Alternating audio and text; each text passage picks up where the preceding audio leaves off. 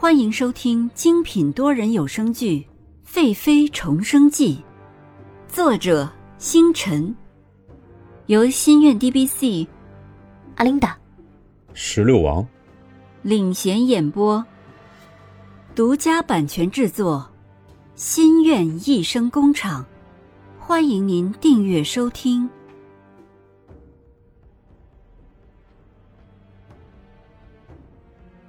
第九十四集，百日宴上。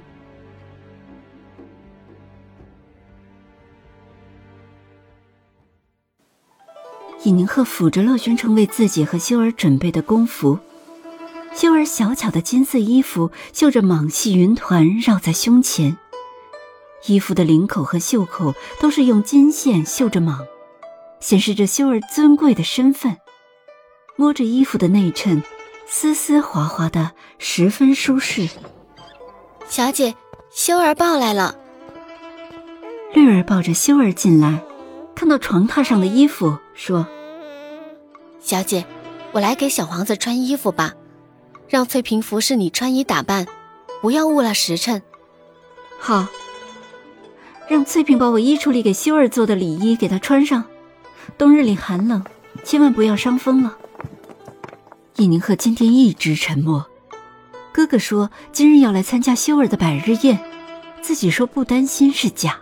如果真的是要出了什么事情，自己该如何是好啊？奢华店里，蓝静怡也紧张的忙碌着。今天是自己腿伤以后第一次参加宴会，还是尹宁鹤那个贱人孩子的百日宴，自己绝不能让光彩都让那个贱人夺去。佩玉问道。娘娘，今晚您要穿哪件衣服？蓝静怡看着镜子中的自己，眉间的梅花妆，黑黛柳眉，嫣红的唇色，妩媚动人，说道：“要颜色最鲜艳的。今晚是皇子的百日宴，您穿红色怕是不妥吧？”“不妥，本宫要你就拿来。”林玉站在佩玉的身侧，使了眼神。从衣橱里递到佩玉的手里，佩玉走过帮蓝静怡穿好，就陪着她去了停水楼台。停水楼台里都是不停忙碌的宫女和太监们，温泉肆意的在亭台的四周喷涌着，热气围绕着亭台的周围，每张桌椅都铺着雪绒毛垫，红色的毛毯铺在黑色的大理石面上。黑色和红色形成庄严而又喜庆的气氛。大臣们陆续乘着船来到温泉中间的楼台，不停地称赞着停水楼台奇特的美景。来到了楼台，大臣找到自己的位置坐下，看着面前精美的瓷器和精致的糕点，相互交耳，赞不绝口。看来皇上对尹贵妃生下的皇子十分的重视。兰妃驾到。蓝静怡本想和皇上一起来，谁知道走到了养心殿，黄公公告诉自己，皇上早就已经去了。蓝静怡仰着头，扶着佩玉的手，接受着大臣的礼拜，坐到了自己的位置，才悠悠的开口说：“免礼。”大臣们整理衣服，重新坐下，等待着今晚重要的人。皇上驾到！楼台外太监的声音再一次的响起来。众位大臣连忙起身迎接皇上。洛宣城踏进来，就看见了坐在正堂一侧的蓝静怡，大红牡丹鲜艳的刺花宫衣，黑色貂毛围在身侧，一脸浓艳的梅花妆。洛宣城看到后，不仅皱眉头。这样的打扮，在今天的场合实在是不妥。洛宣城让大臣们就坐后，走了过去。蓝静怡柔柔的开口说：“臣妾参见皇上。”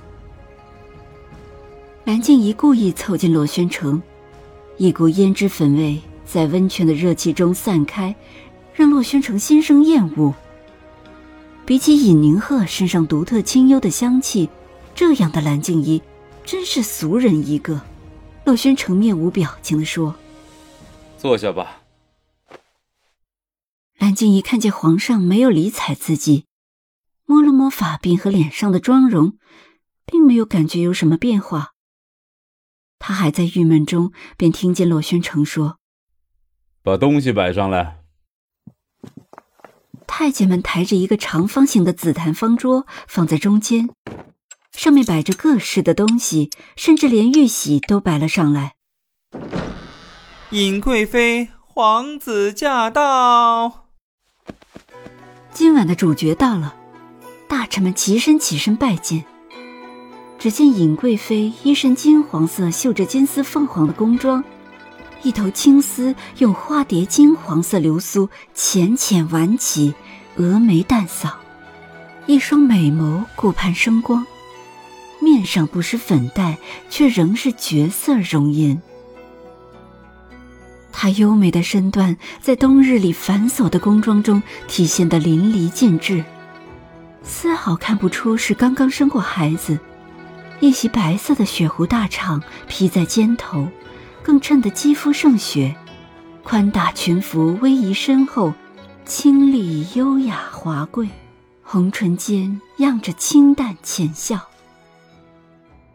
洛宣城一愣，眼中闪过一抹惊艳，没想到自己挑选的衣服会在尹宁鹤穿出这等的惊艳。身侧的翠屏抱着同是金色衣服的洛元修。修儿安静地躺在翠屏的怀里，乌黑黑的大眼睛不停地转动。大臣们见过绝美的尹贵妃，上一次的尹贵妃叫人屏住了呼吸，今日的尹贵妃却让人忘记了呼吸。臣妾参见皇上。尹宁鹤垂眼行礼，洛宣城起身走向尹宁鹤，向他伸出自己的手掌。尹宁鹤半弯身行礼，等着洛宣城口中的免礼，却等到的是眼前的一只手。尹宁鹤微愣起身，将自己细嫩的手放在他的手中。